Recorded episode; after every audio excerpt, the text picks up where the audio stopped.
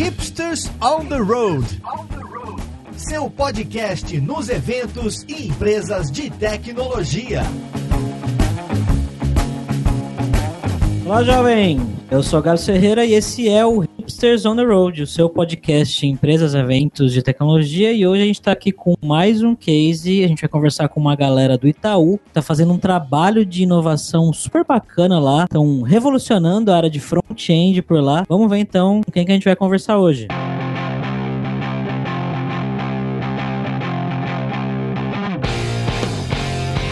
E para essa conversa, a gente está aqui com o William Grazel, que é especialista front-end lá no Itaú, é coordenador do Angular SP, é Google Developer Expert, é, como que é, Mãe de Dragões e etc. E aí, William, beleza, cara? E aí, tudo bem? Estamos também com a Alana Secato, que é engenheira front-end e também é Developer Advocate, olha que cargo bonito, lá no Itaú. E aí, Alana, beleza? E aí, belezinha? E diretamente hoje lá de Salvador, na Bahia, estamos com o nosso co-host, Alberto Souza.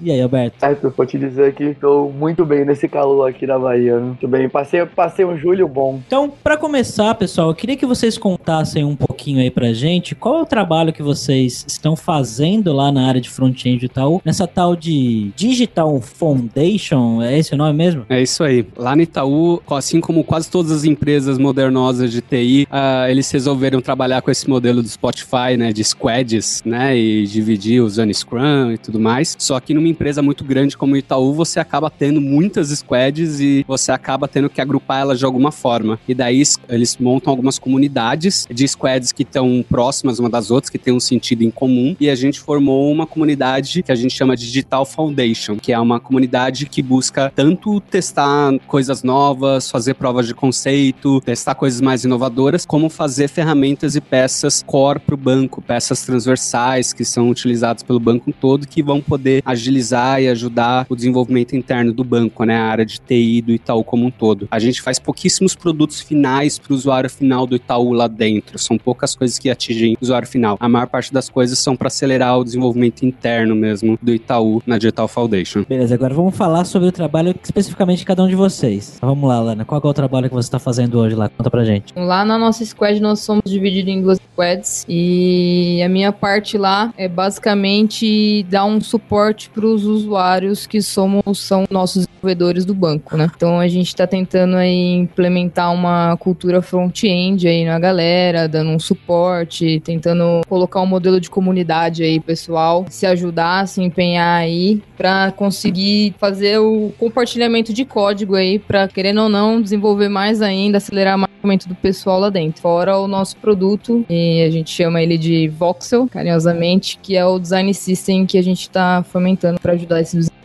Dentro da Digital Foundation, a gente tem duas squads focadas especificamente para o mundo de front-end, né? Que trabalham nesse produto que a Alana disse, que é o Voxel. O nosso principal produto hoje do Voxel, né? O Voxel é dividido em diversas peças, diversos módulos, diversos pacotes diferentes. Os dois principais deles são duas bibliotecas de componentes, que são dois design systems, né? Outra coisa que anda muito em, em moda em diversas empresas que é fazer design system, e por falta de um a gente tem dois, né? A gente tem uma squad focada especificamente no na desenvolvimento de novos componentes desse design system e a melhoria dele com o tempo. E a, a outra squad, que é a que eu e a Elana trabalha, que a gente chama de plataforma, ela cuida de todos os outros projetinhos em volta do ecossistema de front-end que a gente está trabalhando lá, né? Que a gente está chamando de plataforma. Então, por exemplo, a gente tem um, uma comunicação com back-end lá, que ela tem todas as questões de criptografia, de segurança e coisas que são meio complexas lá dentro. Não é só fazer um HTTP GET normal para o servidor. A gente tem um serviço especificamente para facilitar isso para o pessoal do front-end. A gente tem módulo para gerar logs de, de aplicação, quando o usuário, desenvolvedor não tratar algum erro que der na aplicação, então gerar log automático disso. Para quando você está trabalhando com WebView, você tem um SDK nativo que injeta coisa na WebView para comunicação com entre o WebView nativo. A gente tem um módulo para facilitar essa comunicação e desenvolvimento de quick starts e todo mocks de desenvolvimento em diversas outras ferramentas que estão nesse ecossistema de front-end, nesse calabouço isso todo que a gente chama de voxel. Então são essas duas squads diferentes. Eu acho que vai ter muito assunto pra gente falar, né, especificamente sobre esses projetos que o William comentou e também sobre outros que possam aparecer. Mas antes de chegar nisso, uma coisa que você e a Lana falaram, né, que estão num, num desafio aí interno sobre trabalhar o lance da cultura do front-end, meio cross-banco, né, tudo mais. E eu acho que seria muito legal que vocês comentassem sobre isso antes da gente chegar no detalhe mais técnico do tipo de projeto que vocês fazem, né, dos desafios que vocês tiveram, adoção de Angular e por aí vai. Eu fiquei muito curioso para saber um pouco mais sobre como que é implementar essa cultura de front-end mais interessante dentro do banco, né, passar pelas barreiras burocráticas do banco. Se vocês comentarem, inclusive, de ter projetos internos do banco publicados de maneira open source, e como vocês darem, darem uma visão pra gente e pra galera que tá escutando. Eu acho que para falar um pouquinho do atual momento, talvez seja legal a gente voltar um pouco no tempo do Itaú, para falar o, como ele chegou nesse ponto que a gente tá hoje, para explicar melhor o que a gente tá querendo fazer a partir disso, né? E se você. Eu fui um funcionário, por um acaso, eu tô no Itaú agora há um ano e meio, mais ou menos, mas eu fui funcionário do Itaú uns 10 anos atrás. E eh, nesses 10 anos atrás, banco sempre tem um histórico, né, muito de passar o desenvolvimento para fábricas, né? E chegou um determinado momento, quando eu tava no banco há uns 10 anos atrás, onde eles basicamente começaram a passar tudo para fábrica, todo o desenvolvimento era feito por terceiro e todos os funcionários do banco, que na época não era engenheiro, né, chamava todo mundo de analista, os analistas eles faziam só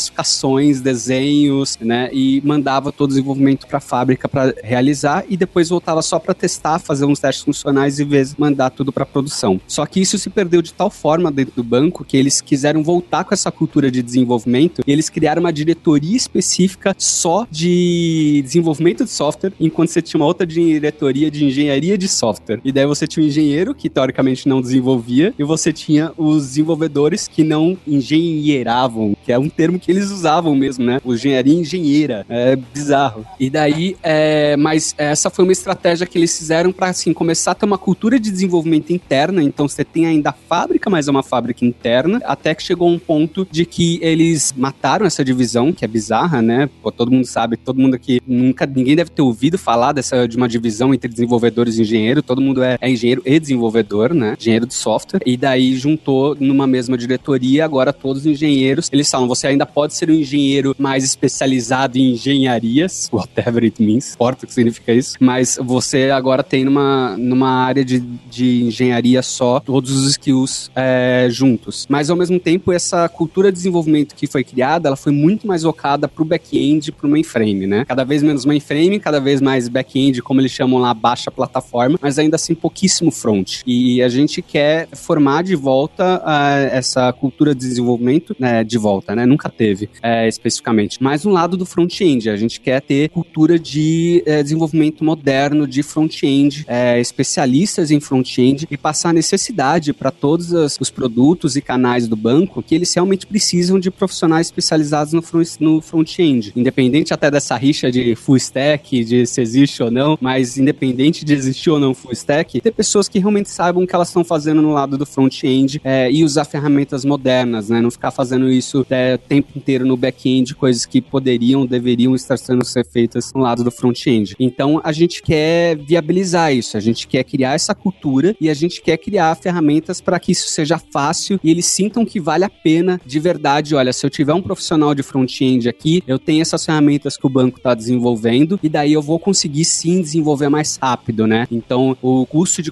uma contratação extra ou de uma curva de aprendizado de eu treinar alguém no front-end aqui da minha equipe, ele vai se pagar a longo prazo, porque eu não só vou ter um software melhor, né, pra, porque eu estou fazendo em front-end moderno, mas eu tenho um ferramental pronto que vai fazer com que isso seja realmente rápido e ágil no dia a dia. E eu tô aqui pensando, né, a jornada do banco, né, de sair do que eles chamavam do, de um terminal que não tinha nenhuma inteligência para apostar na cultura de front-end, onde, uma parte da inteligência grande está no front-end. Caramba, imagino que deve ser um desafio grande mesmo. E eu não sei em qual pé tá isso, né, mas vocês comentaram sobre possíveis projetos que inclusive poderiam ser open source. Eu até comentei, né, talvez um GitHub do Itaú e tal. Dá para falar um pouco mais sobre isso? Ainda tá numa fase muito inicial, né? Mas eu fiquei muito curioso, confesso. É, eu particularmente em todas as empresas que eu passei nos últimos tempos, eu sempre fui o cara chato que ficava querendo abrir todos os projetos e sempre briguei por isso. E obviamente quando entrei no Itaú, é, eu comecei a me unir com outras pessoas que tinham o mesmo interesse e falei, cara, não tem motivo, tem diversas ferramentas aqui que são puramente front-end, não tem regra de negócio nenhum, não tem risco, não tem problema de segurança e só tem benefícios da gente abrir isso. E daí tem várias pessoas lá, né, é, e principalmente na minha área, na minha comunidade Digital Foundation, é, a gente está brigando muito forte para conseguir fazer isso. Mas dentro do banco, você tem, isso não é só uma questão de tecnologia, tem toda uma questão de uso da marca, das cores, de tudo mais. Então chega ao ponto de ter uma área jurídica vendo se pode ou não, como pode, quando pode, é, além da parte técnica em si, de segurança, de arquitetura e esse tipo de coisa. Por enquanto que esse sonho grande aí de open source não tá é, muito próximo ainda, a gente tá tentando fazer um inner source, né, aqui dentro do banco, para tentar pegar os devs aí que tem bastante gente empenhada nessa questão de cultura front-end, de querer cada vez mais se especializar e etc, para tentar pegar uma galera e começar a compartilhar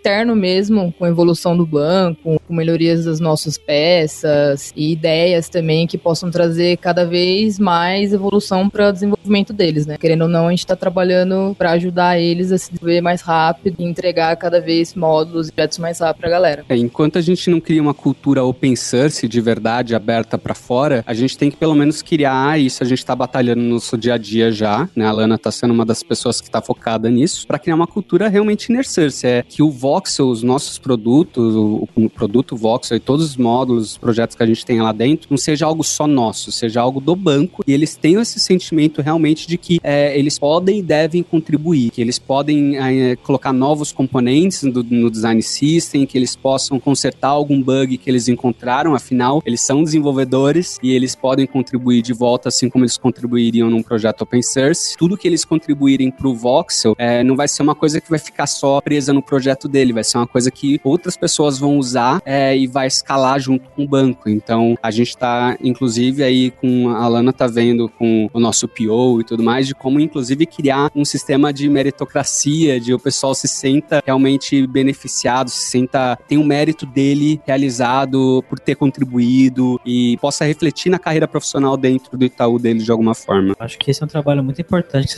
mas deve ser meio não é? Quanto tempo faz que vocês começaram com bem recente? Participação de comunidade, assim, começou faz um pouquinho tempo, que a gente acabou de virar uma versão aí do nosso produto, aí com habilidade, etc, com peças modernas. Então, depois que a gente virou essa versão, a gente tá querendo chamar a galera mesmo pra unidade, então tá bem baby steps, assim. A gente tá fomentando junto com outros desenvolvedores do banco para pegar ideias de como seria uma melhor implementação, de agenda, de como que a gente poderia é, contribuir no repositório e etc. Então a gente está bem no comecinho mesmo, tentando pegar, fazer o bem certinho mesmo para a galera cada vez mais se incentivar e contribuir com a gente aí. Porque ao mesmo tempo que a gente está engatinhando muito, você tem pessoas algumas equipes, algumas outras comunidades que elas são bem empolgadas, bem empenhadas elas realmente querem contribuir. Então a gente está aproveitando principalmente essas pessoas que estão mais motivadas para abraçar elas e trazê-las para dentro e tipo mostrar elas como exemplo para as outras equipes, né? É, por exemplo, quando você tem as pessoas utilizando o nosso design system, enquanto tem pessoas que falam, poxa, legal, vocês têm 10 componentes visuais aqui que eu precisaria desenvolver que eu não vou precisar, daí eu só vou precisar desenvolver os outros três. Outras pessoas elas vão numa mentalidade completa, poxa, vocês não têm esses três componentes aqui eu vou ter que desenvolver desenvolver internamente. Que é o, o, ou seja, a pessoa não foca nos 10 que ela não precisou desenvolver, mas os 3 que ela vai precisar desenvolver. Enquanto tem outras pessoas que veem isso, inclusive, como oportunidade. Legal, eu vou desenvolver esses três e eu vou colocar no design system. E outras pessoas vão usar, não vou deixar isso no meu projeto. Outras pessoas vão usar esses componentes que eu tô desenvolvendo. Então é como eu pego essas pessoas que estão motivadas para esse mindset correto que a gente quer levar para o banco e fazer com que elas sirvam de exemplo para o resto do banco. Mas ainda tá bem assim, a gente está estabelecendo os processos para isso dentro do banco, né? Até porque, por exemplo, o banco ele tem uma questão muito forte de permissões e grupos, quem pode acessar o quê. Então, para você conseguir acesso ao código-fonte de uma outra equipe, você tem que pedir a, a aprovação e a benção de três, quatro pessoas, às vezes. Então, só essa parte de processo já atrapalha muito, né? É, mas a gente está conseguindo, pelo menos, deixar o nosso código lá à vista, pelo menos para todo mundo. Então, é uma coisa que a gente já está conseguindo conseguindo fazer é, de alguma forma e tá tentando quebrar essas barreiras, sabe? Tem alguns projetos que às vezes são críticos que realmente é, às vezes faz sentido deixar focado em um grupo só, mas muitos projetos não precisa disso, sabe? Não precisa ter essa, esse medo todo, ainda mais porque o, o banco já tem outras proteções para impedir que o código dela não vaze, né? A gente só trabalha dentro do nosso notebook com VPN, com não sei o quê. Para nós, assim, se a gente no mínimo tem que poder olhar pro código um do outro e ver como que a gente pode se ajudar de alguma forma. Tem uma coisa que é muito legal, porque o banco é como se fosse o mini mundo, né? Uma cidade dentro de uma cidade, são milhares de projetos. Com certeza, se, se conseguir deixar um esquema open source, né? Um esquema de colaboração dentro do próprio banco já seria genial, né? Alguém mandando, eu vejo o seu projeto e manda um quest pro seu projeto. Eita, nós. Mas é, é um mundo mesmo, é até engraçado, porque enquanto outras empresas, elas com, com medo das outras empresas contratarem os funcionários delas, às vezes a gente fica com medo de que outras equipes do próprio banco roubem os nossos. Ainda mais que, como a gente faz essas ferramentas internas, né, que são usadas por diversas equipes, muitas vezes uma equipe está começando a usar alguma ferramenta do Voxel e daí falar, ah, em vez de treinar alguém, eu vou contratar alguém do Voxel, eu vou trazer ele para cá com uma promoção e daí ele já vai saber e vai orientar o resto do time aqui. Então, é um canibalismo interno às vezes aí que é realmente um mundo muito grande dentro do Itaú, de diversas equipes, né? É, já aconteceu dar aula para pessoal do Itaú, eu falo assim, ah, trabalha no Itaú? Tem um amigo meu que trabalha lá no desenvolvimento, aí o cara fala, sei lá, né, aonde que ele trabalha? Porque tem desenvolvimento lá onde vocês estão, né, e tem mais em outros lugares, né? As pessoas lá. A gente... Acho que nós somos em total, não só de desenvolvedores, mas funcionários, acho que são 100 mil, por aí. Mil e acho que são uns 40 mil. Tem bastante dev lá, cara. Mil, é. No Brasil inteiro, se eu não me engano. Espero não estar tá errando esse número aí. Se alguém estiver ouvindo o podcast aí e souber. Avisa a gente, por favor.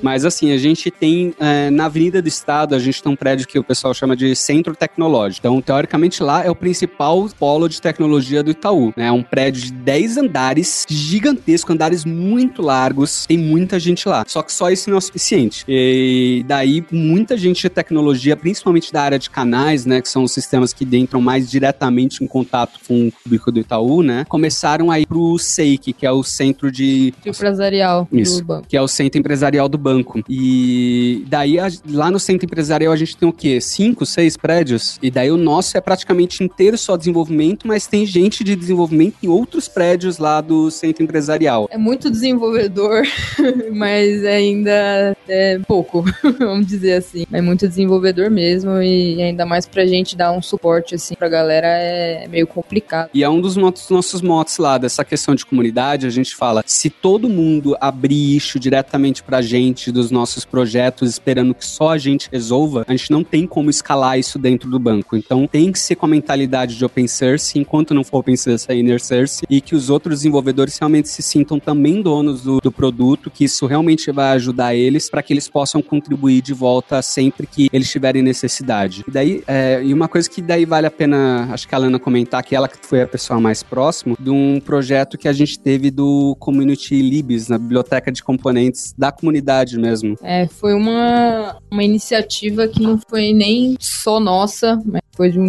desenvolvedor lá do banco, que eles têm essa dor aí dentro do, de compartilhamento de códigos, de um ajudar o outro, de pô, meu, você fez um step header aqui, eu queria usar também, como que faço e etc. E aí esse dev entrou em contato com a gente e a gente achou bem legal, parte de libs aí que a gente tá chamando, e a gente começou a dar andamento nesse cara, que hoje é o processo de comunidade que a gente tá aí engatinhando pro acontecimento. Foi bem legal que o primeiro componente lá que eles ficaram lá, peça lá, que acho que demorou, sei lá, duas semanas, o desenvolvedor de um outro projeto achou componente, já utilizou e, tipo, deu mó adianto no projeto deles. E a gente começou a ver que esse cara aí daria certo, né? Ajudaria tanto a gente para compartilhamento de códigos que a gente não. peças que a gente não ia conseguir construir a tempo para eles, porque não dá para atender um banco inteiro com vários projetos, com todos os componentes que cada projeto precisa. E a gente achou bem legal esse cara aí, e aí que deu início aí à nossa comunidade, ao nosso desenvolvimento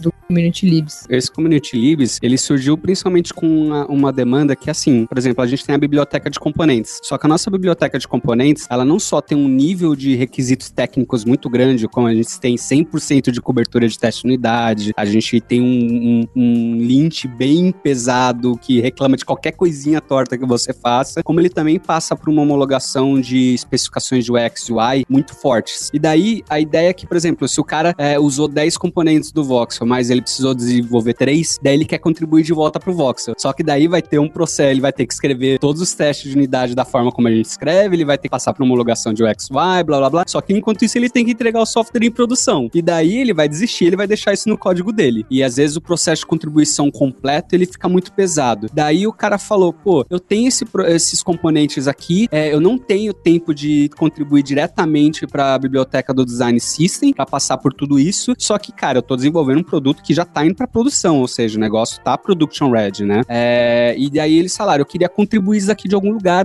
mesmo que não fosse no Design System oficial, no, no, na lib oficial, né? Daí a gente falou, beleza, vamos fazer então um community libs, vamos fazer um, uma lib de componentes e de serviços que seja da comunidade, mas que seja um hub em comum aqui do Voxel. Então o Voxel, como se várias bibliotecas de open source, de, de Linux, por exemplo, né? Eles têm os pacotes da oficial da distro, ele tem os pacotes da comunidade, que a distro ela não dá garantia do que tem lá, porque é a comunidade que tá colocando, mas ao mesmo tempo é um hub que normalmente tem coisas de muita qualidade lá. E daí a ideia desse community libs foi mais ou menos a mesma coisa. Pô, o pessoal que tá colocando coisa lá não são coisas que tem o selo de qualidade do Voxel, porque a gente tem um negócio bem é, realmente é, árduo, porque a gente pensa é uma coisa que qualquer besteira que a gente fizer lá vai ser escalada pro banco inteiro, né? Então tem que ter um, um critério de qualidade muito alto. Mas ao mesmo tempo, quem fez lá entregou um software em produção. Então aquilo tem que estar tá minimamente bom, ou seja, você pode aproveitar o que tá lá pro seu projeto também. É, e isso surgiu da comunidade, isso não foi uma ideia nossa, isso foi um, uma ideia dessas primeiras pessoas que realmente viram valor na gente e começaram a dar ideias, assim como diversos outros é, módulos e pacotes menores que surgiram que também foram ideia da comunidade. Muito legal. E na verdade, uma, uma coisa que você falou de open source, o open source open mesmo para fora, tem um pouco dessa dificuldade do, das pessoas, né? Então, por exemplo, você, vai, você pega o Angular, tem milhares de usuários. Quando a pessoa encontra um bug ou que ela acha que é um bug, o primeiro, em geral, para a maioria das pessoas, o primeiro approach é simplesmente abrir uma issue como se o povo do Angular trabalhasse para eles, né? Deixa eu abrir aqui uma issue porque esse Angular não tá funcionando direito. Passa longe da cabeça da pessoa que ela de alguma forma possa investigar o problema para tentar ela mesma propor uma solução. E eu acho que só na verdade deriva para o mundo interno aí, né? Isso se abrir uma issue e se não tiver só xingando no Twitter, né? Que abrir uma issue ainda é útil, né?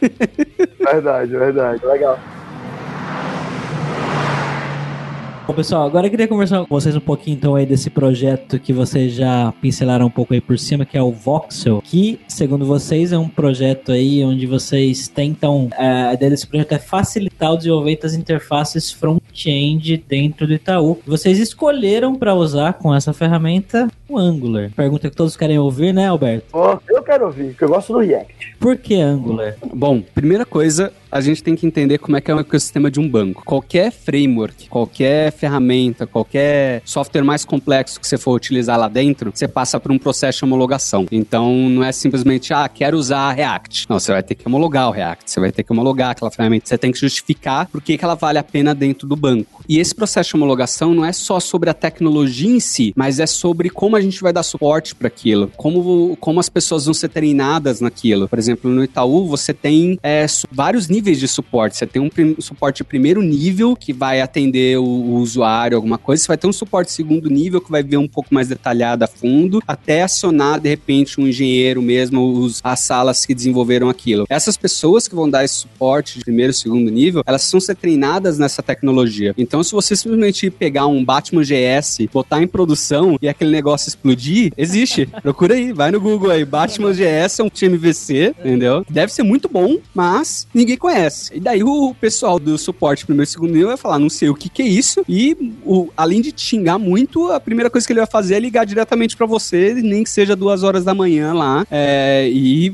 vai dar um belo chabu esse negócio. Então, num ecossistema de empresas maiores como essa, você precisa pensar no, no, no ecossistema como um todo, né, da empresa, do banco. Você vai ter pessoas migrando de um projeto para outro, que se você tiver cada vez usando um framework diferente, uh, ela vai ter que aprender cada vez um framework diferente. Então, beleza. Nesse ecossistema, por exemplo, se a gente optasse, por exemplo, pelo React, o React por si só, ele é uma lib, ele não é um framework, né? Mas ele tem todo um ecossistema em volta dele, ele tem todo um, um ferramental é, em volta do React que é fenomenal, supre todas as necessidades. Mas no Itaú, a gente teria que homologar cada uma dessas libs individualmente. E eu teria que colher o risco de cada uma dessas libs continuarem sendo suportadas, evoluídas, serem compatíveis com as outras opções que eu estou escolhendo. Né? Eu vou ter que montar minha, o meu Lego com React escolhendo cada uma das, dessas peças que não necessariamente foram pensadas para funcionar juntas. Então, para um contexto como o do Itaú, isso já não começa a fazer muito sentido. Eu tenho que pensar num framework mais completo. O que começa, você começa a considerar opções como Angular ou Vue, por exemplo, que são mais um framework, que tem ferramentas que são pensadas no ecossistema juntos desde o início, funcionando com todas as peças integradas desde o início. E, ao mesmo tempo, você precisa escolher um, framework que realmente seja utilizado pela comunidade, que tenha uma comunidade muito grande, para que você tenha facilidade de contratação e treinamento dessas pessoas. E apesar das comunidades viverem muito em bolhas, né? E eu, inclusive, já dei palestras do Angular ainda vive, será que o Angular já morreu? Exato. E, e é normal, é, e é muito engraçado, porque as comunidades vivem em bolhas completas, né? Quem tá na, na, comunidade do React acha que todo mundo tá usando só React. Quem tá na comunidade de Vue, todo mundo só usa Vue. Comunidade de Angular, normalmente é a mesma coisa. Eles escutam hype do React, mas para eles o Angular é o que tá pagando o salário dele é o que tá vencendo, e é o que tá vendendo. E é engraçado, porque enquanto você, em muitos eventos, você não escuta nada sobre Angular, em boa parte dos eventos mais genéricos, você tem mundialmente é, mais de 50 conferências internacionais de Angular ao redor do mundo. Por mês você tem em média de 5 conferências internacionais de Angular em algum país por aí. E é um negócio muito doido, porque tem uma comunidade gigantesca, mas geralmente é uma comunidade que tá é, na bolha dela, enquanto as outras comunidades estão nas outras bolhas. E daí, eventos genéricos, elas costumam dar, a, dar mais atenção nas palestras que são submetidas daquele hype, que por muito tempo foi exclusivo do React, agora tá vindo é, Svelte, tá vindo outros caras aí no meio. Mas o, o Angular, ele é um framework que ainda é muito massivamente utilizado no mercado e principalmente em mercados de é, enterprise, né? Em empresas grandes como o Itaú e outros bancos, mas que tem um ecossistema, esse ecossistema grande, justamente porque é, eles precisam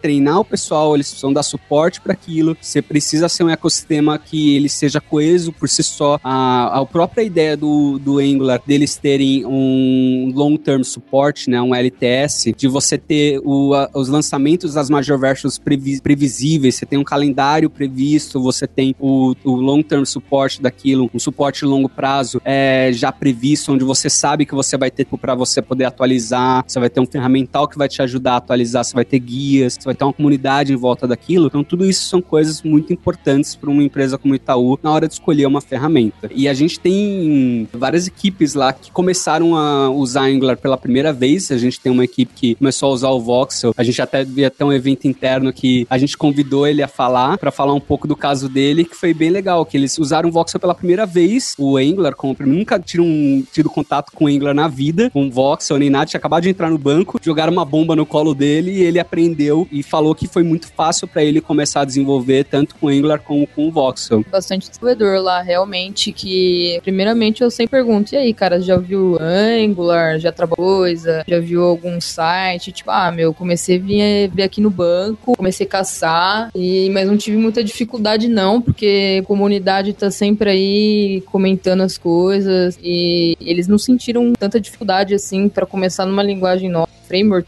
né, linguagem, um framework novo para engatar aí. A galera gosta bastante de trabalhar com Angular e a maioria, a primeira vez que teve o primeiro toque foi dentro do banco lá com a gente. E entregam projetos gigantescos lá de primeira muitas vezes, né? Mesmo sem com a curva inicial do Angular que ela é sim um pouco maior do que outros frameworks, né? Mas ainda assim não é tão grande ao ponto de atrapalhar a entrega deles. E aí, Alberto, tá respondido?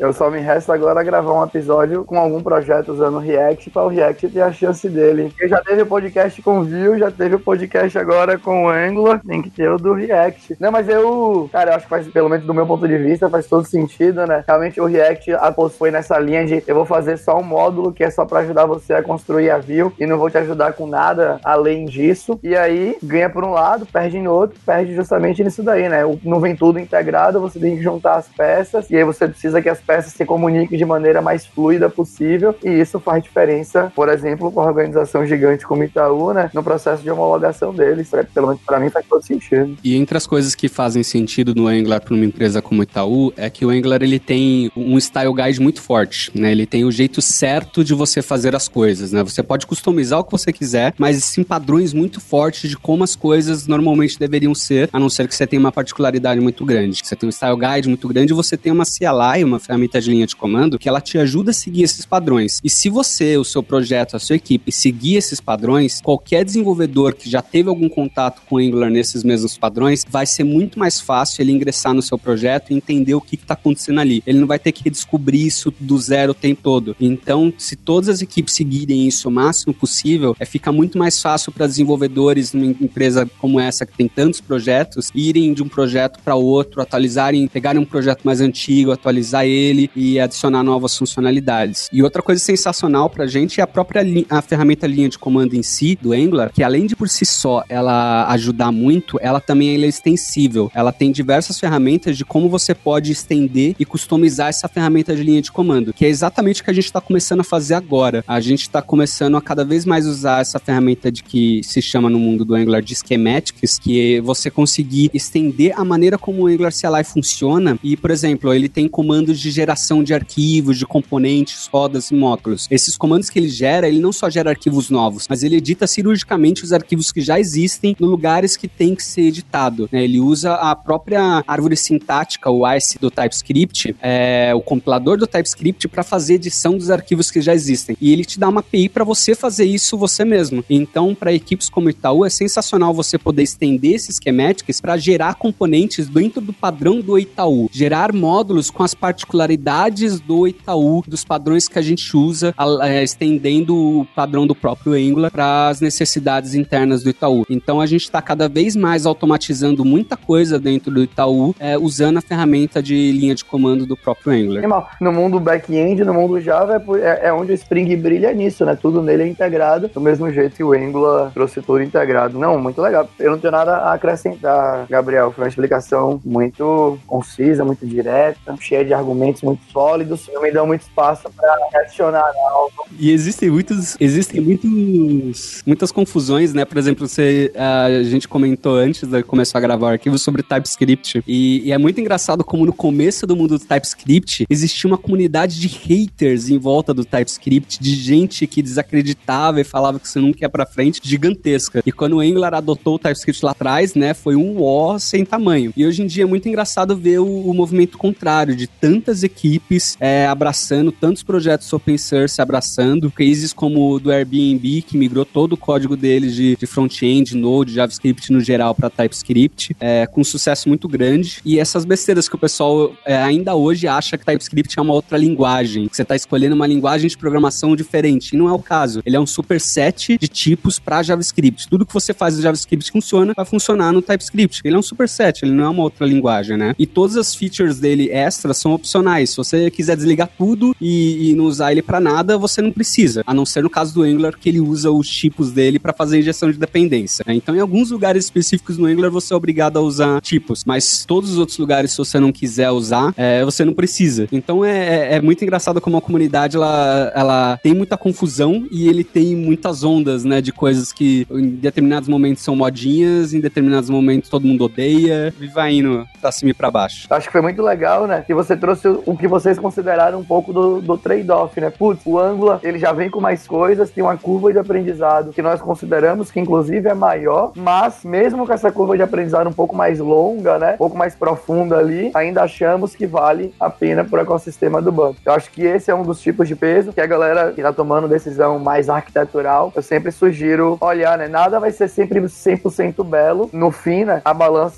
se pesar a favor da empresa, acho que tá valendo bem a pena. Eu digo que se a pessoa tem um, uma tecnologia favorita, mas ela não não sabe os pontos negativos dessa ferramenta, ela não sabe o que ela tá falando, né? E por mais que eu goste muito do Angular, eu sei muito bem os pontos fracos dele, eu sei, tem coisas que no dia a dia que eu reclamo e que eu já abri isso no, no repositório lá do Angular, porque são coisas que precisam ser melhoradas, como qualquer framework. Mas também tem as coisas que a gente gosta e quem, quem é fã aí tem os seus preferidos também, os pontos altos. É um bom ponto de corte, né? Saber o que não gosta da tecnologia que você geralmente trabalha. É muito interessante. E aí, vocês comentaram com a gente que vocês têm alguns projetos, vocês devem ter vários, vocês comentaram de alguns que parecem ser super legais. Acho que valeria a pena falar um pouco disso, né? Que é exatamente um pouco do trabalho de vocês, que é pegar uma coisa que é como se fosse um aspecto, né? Se fosse pensando em programação orientada a aspecto, pegar um problema que cruza diversos times de tecnologia dentro do Itaú e vocês resolvem isso e, e publicam para a empresa inteira. Vocês falaram sobre o lance de traquear o uso da aplicação, né? Pegar alguns tipos de erros que talvez a galera que esteja desenvolvendo com as bibliotecas que vocês fizeram, né? Com as tecnologias que vocês produziram, não pegaram. Então eu, eu fiquei curioso em saber um, um pouco mais sobre o lance que vocês implementaram de traquear o uso das aplicações que usam Angular aí dentro do Itaú, né? Entre os módulos que a gente tem, o que você estava comentando, a gente tem um módulo de logs. Esse módulo de logs, ele serve para tentar dar alguma visibilidade dos erros que os próprios desenvolvedores das aplicações eles não estão tratando, né? Eles podem e devem tratar os erros das aplicações deles, e o próprio Angular tem diversas ferramentas para tratar isso, inclusive de maneira genérica, mas caso o desenvolvedor não faça isso, o nosso módulo de logs ele usa justamente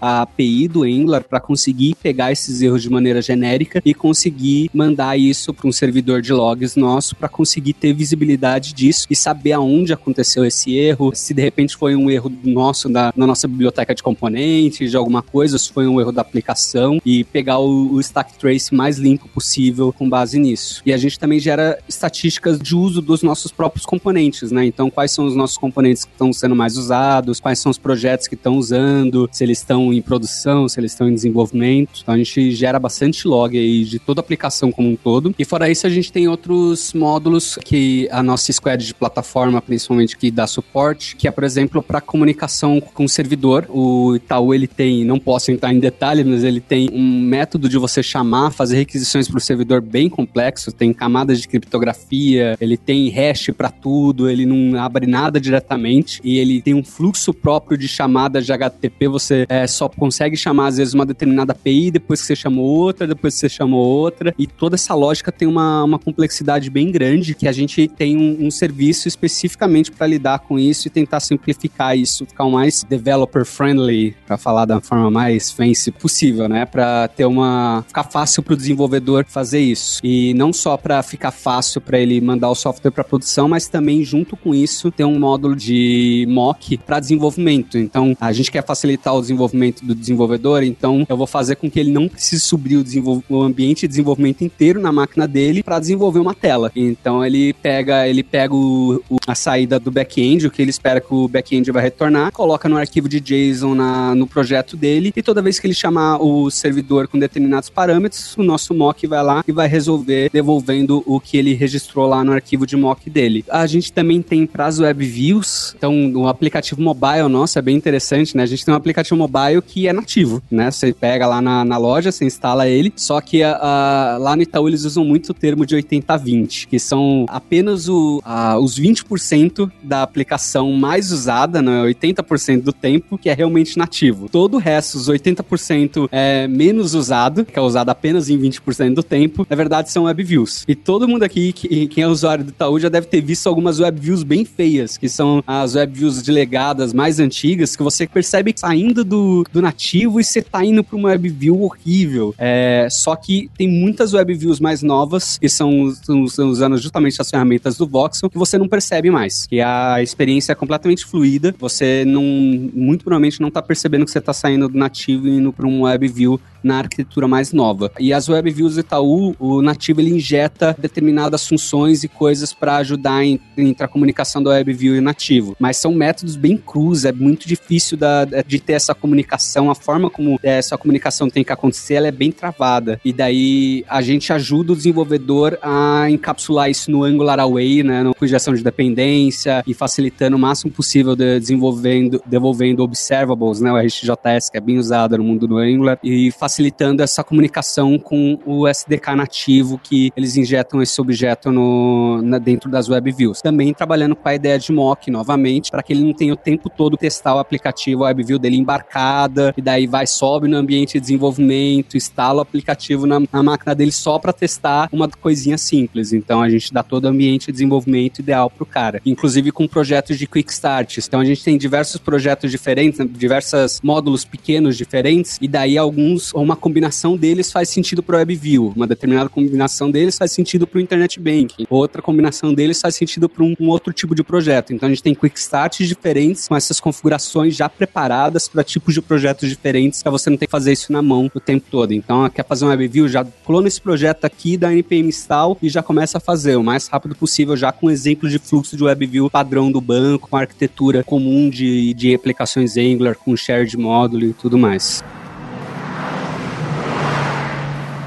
Bom, vocês trouxeram à tona o RxJS. E se tem um troço que eu não acho que é simples, é usar as bibliotecas, supostamente essas bibliotecas que se dizem reativas e tal, né? Como é que vocês usam isso aí na Itaú? Tudo bem que o Angular dá uma forçada na barra, meio que quase exigindo que. Eu não sei se, sei se quase exigindo, mas enfim, talvez eu esteja, esteja exagerando, que a galera use. Mas como que vocês veem o uso de uma biblioteca como a RxJS, que eu, eu pelo menos, considero programação reativa um tópico complicado, e usar uma biblioteca que suporte esse tópico, acho que talvez mais complicado ainda, mas como que funciona aí dentro do mundo Angular de vocês o uso do RxJS, né? O entendimento das pessoas sobre isso. A galera realmente entende ou todo mundo tá usando ou uma parte usa do tipo assim, putz, eu sei que tudo é map, filter e for it, pouco importa o que eu for pegar, eu vou tratar tudo como array. É difícil, não é, não é o RxJS, eu acho, em si que ele é difícil, né? A gente tá falando de um paradigma de programação diferente, né? É, você tem orientação objeto, você tem programação funcional, e você tem a, a, programação reativa, que ela, na verdade, é uma especialização da funcional com uma, uns incrementos a mais ali. Então, quando você está falando de, da RxJS, você não está falando só de uma lib, você está falando de um paradigma novo, né? Você não saiu fazendo herança e polimorfismo a primeira vez que você viu na faculdade lá falando de orientação a objetos. Da mesma forma que você não vai sair trabalhando com observables aí, reatividade, fazendo é, merge map,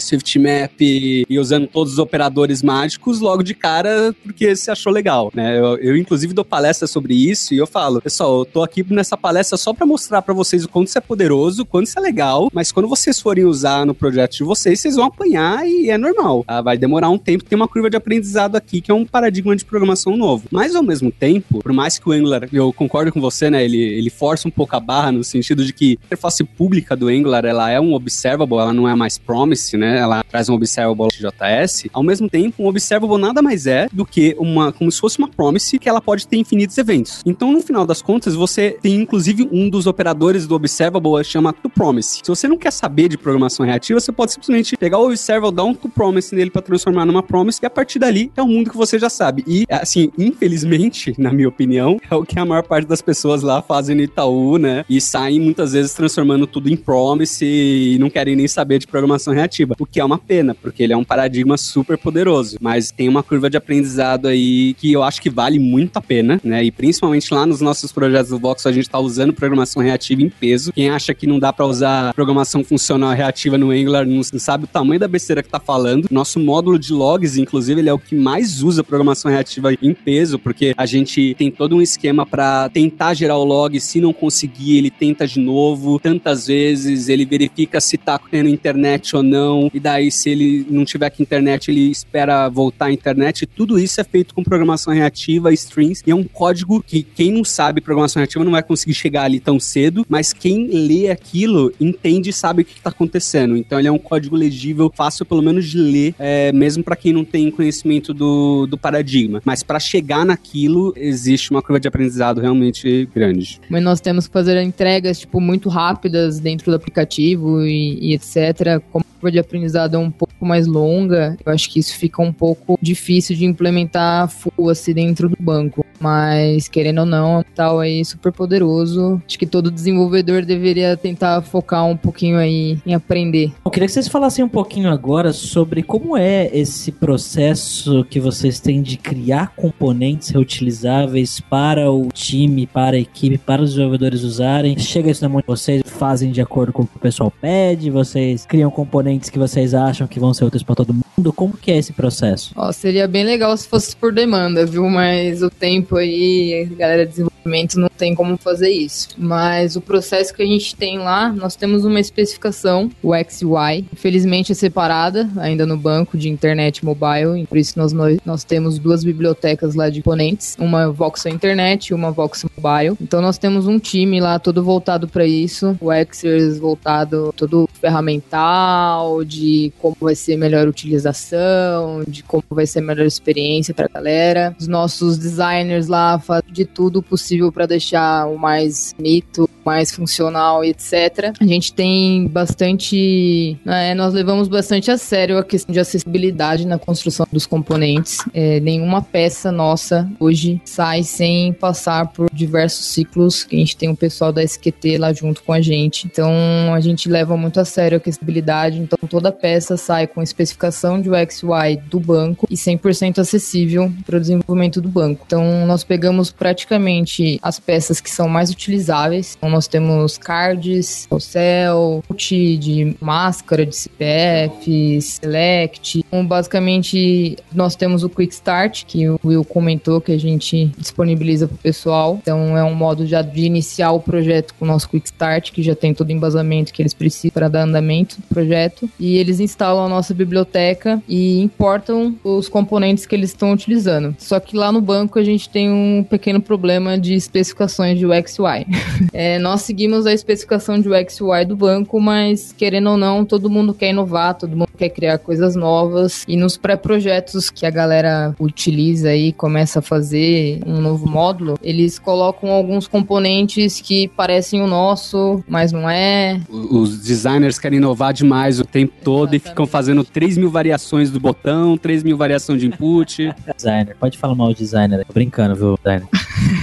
e aí acaba entrando nessa questão de, pô, meu, meu pré-projeto tá aqui, bonitinho, minha especificação tá aqui, minha prototipação tá aqui, e aí chega no desenvolvedor e fala, putz, não tem esse botão aqui no voxel, o que que eu faço? E aí acaba gerando conflitos de issues e etc. E a gente não consegue atender todo mundo. A gente diz lá que a nossa ideia é atender o máximo possível da sua tela, mas não que a gente tenha que atender 100%. Porque é meio impossível a gente conseguir atender 100% de todos os projetos de um banco como o Itaú. Tá toda hora inovando, toda hora criando novos produtos e etc. Então a gente tem bastante problemas com essas questões de especificação de, de telas e vir novos componentes aí que a gente ainda não tem agregado na biblioteca. E aproveitando, pegando esse gancho da Lana e comentando de designs, né? É bem engraçado, porque nós somos desenvolvedores, né? Então a gente quer puxar sempre a sardinha pro nosso lado. Mas na verdade o Voxel, principalmente na squad de componentes, ela tá muito longe de ser um produto só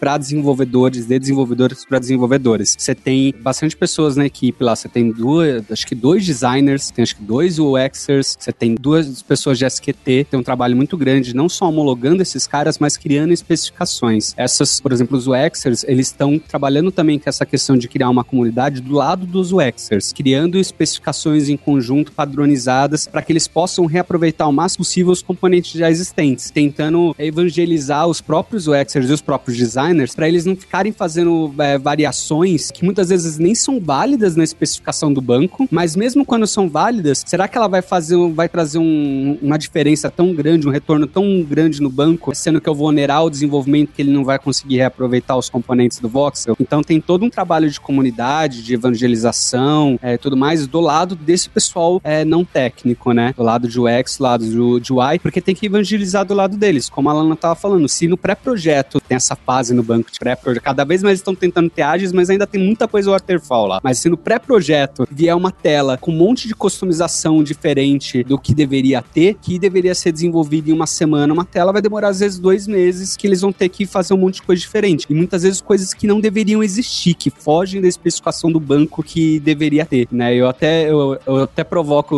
o pessoal lá das salas, dos canais, que para brigarem com os UXers, a primeira coisa é por que, que isso aqui tá vindo diferente? Porque muitas vezes eles vêm brigar com a gente. Não, mas o Voxel não tem esse componente. Daí eu falo, mas peraí, esse componente nem deveria existir. Esse componente não deveria ser assim. É, e às vezes você vê fluxos que às vezes cada, tipo, o mesmo fluxo para, sei lá, de contratação de alguma coisa no, no aplicativo, nas web views do mobile, cada tela, né, são às vezes três telas em determinado fluxo, cada tela tá com o mesmo botão com uma cor diferente. Aí você fala, qual o sentido disso, né? E o cara teve, o cara não brigou com o Exer dele lá, com A e o Exer dele, é, e ele acabou fazendo uma variação do nosso componente, ele teve um mega trabalho de fazer um wrapper em cima do nosso componente, mudar uma coisa que ele não deveria fazer, fazer uma mega gambiarra para fazer uma variação que não deveria, né? Não só reclamando dos Exers, o Exers e o I, mas o pessoal que trabalha com a gente do nosso lado também tem muito trabalho do lado deles, né? Eles conseguirem criar isso para essas outras áreas do banco. Uma área da equipe de componentes que infelizmente não tem ninguém daqui dessa equipe, mas eles têm um trabalho muito forte com acessibilidade, é bem pesado e foi uma curva de aprendizado muito grande que a gente teve no decorrer de, sabe, um ano e meio, dois anos aí do, do Voxel para aprender o que, que é acessibilidade, né? Porque é muito mais difícil do que parece e a gente só aprendeu de verdade quando a gente conseguiu trazer do nosso lado é, o pessoal da área de qualidade, é, realmente com pessoas especializadas em acessibilidade, encara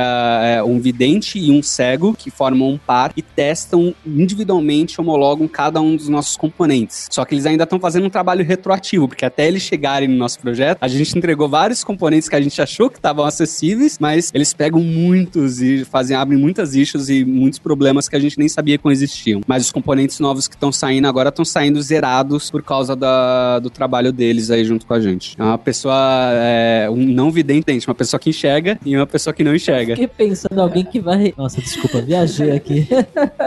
Vamos, gente, muito legal. Eu queria dizer, antes de fechar, trabalhar como se fosse no núcleo de pesquisa ou algo do gênero é uma coisa que eu acho realmente encantadora, somente dentro de uma empresa como o Itaú, né, que você deve ter vários projetos que você tem que colaborar e você deve ter requisitos de performance, somente de performance pensando no front-end, que você tem um, cada cliente ali fazendo suas coisas, né? Você tem que atender né, todo esse tipo de projeto diferente, fornecer componente, biblioteca para tratar todo tipo de problema diferente. Eu também imagino que vocês devem ser muito requisitados aí dentro, né? Muito legal, muito legal mesmo. Essas áreas que nem a nossa lá, que a gente chama a nossa comunidade Digital Foundation, ela tá sendo cada vez mais comum em grandes empresas, né? É, em startups. Eu, eu, fiquei sabendo há pouco tempo que o próprio Nubank tem uma área deles, que eu não sei qual é o nome, mas que é uma área que faz ferramentas transversais, por exemplo, para escalar horizontalmente ou verticalmente o back-end deles lá, que quem tá desenvolvendo as APIs em si não sabem necessariamente como aquilo funciona por trás dos panos, né? Tem só uma função lá, eles usam aquilo e sabem que escala. Então tá sendo cada vez mais comum que isso em diversas empresas, em ter pessoas focadas em ferramentas transversais, né? Porque quem tá no produto mais diretamente pro cliente final, cara, ele precisa entregar aquele negócio. E nem sempre ele se orgulha do, do resultado daquilo, ou se ele não tem como ter certeza se aquilo vai escalar ou não. Então acho que as empresas estão se tocando que elas precisam ter pessoas focadas nesse tipo de ferramenta, testar tecnologia nova e fazer ela funcionar no ecossistema da empresa. É, eu vou falar também que eu, como vim de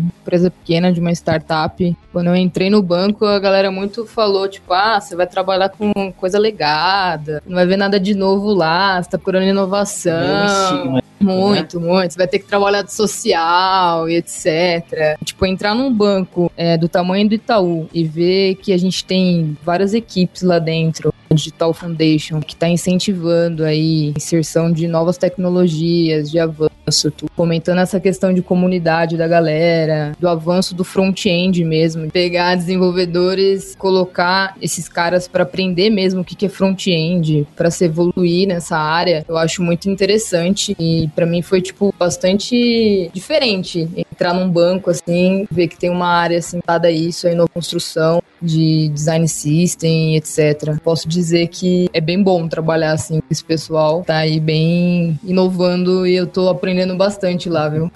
bom, legal, gente. Muito obrigado aí por vocês terem vindo aí com a gente. Vocês estão tratando, inclusive, tem vaga no time de vocês lá? Obviamente, temos uhum. vagas aí, tanto para nossa equipe de front-end. Exatamente. Tem vaga para júnior, tem vaga para pleno, tem vaga para sênior, tá? tanto para nossa equipe quanto tem estão uh, formando agora equipes especificamente para pegar o legado e refazer o, vários é, legados de WebView e agora o Internet Banking vai começar para transformar ela inteira puramente com tecnologias novas. Então tem tanto vaga para nossa equipe, né, é, do, da Digital Foundation do, do Voxel, como tem vagas para refazer projetos legados com tecnologia de ponta agora, tanto no back quanto no front. Pode vir sem medo aí de questões de banco, que é outro mundo aí, tirar essa cabeça aí que tem bastante vaga legal, bastante oportunidade legal lá pra abrir. Inclusive, a gente sempre que a gente vai fazer entrevista, o pessoal fala, dá pra ser remoto? Fala, olha, até dá, mas eu queria que você viesse aqui. Eu quero que você veja o nosso ambiente de trabalho. Eu quero que você veja o dia a dia, eu quero que você veja o pessoal de bermuda, eu quero que você veja aqui pessoalmente, pra se for pra julgar, você julga vendo pessoalmente. E ainda assim tem a galera de social indo fazer entrevista. É muito engraçado ver o pessoal vindo de, de social, às vezes, quando eles vêm por empresa terceira, de terno e gravata, e todo mundo que vai entrevistar ele tá de bermuda. Deixar o link pras vagas aí, então, no post. E é isso aí, gente. Muito obrigado, valeu, Alberto. E uma última coisa que eu queria falar no podcast, nesse nosso de inovação e tal, né?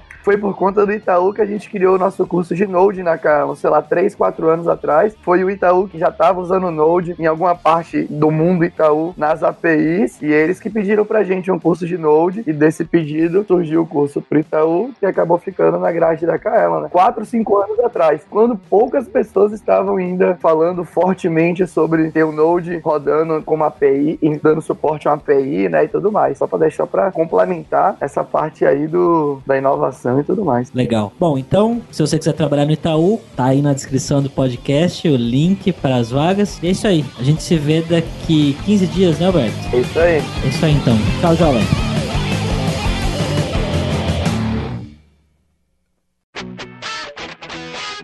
Você ouviu o hipsters.tech, produção e oferecimento alura.com.br, cursos online de tecnologia e Kaelon, ensino e inovação.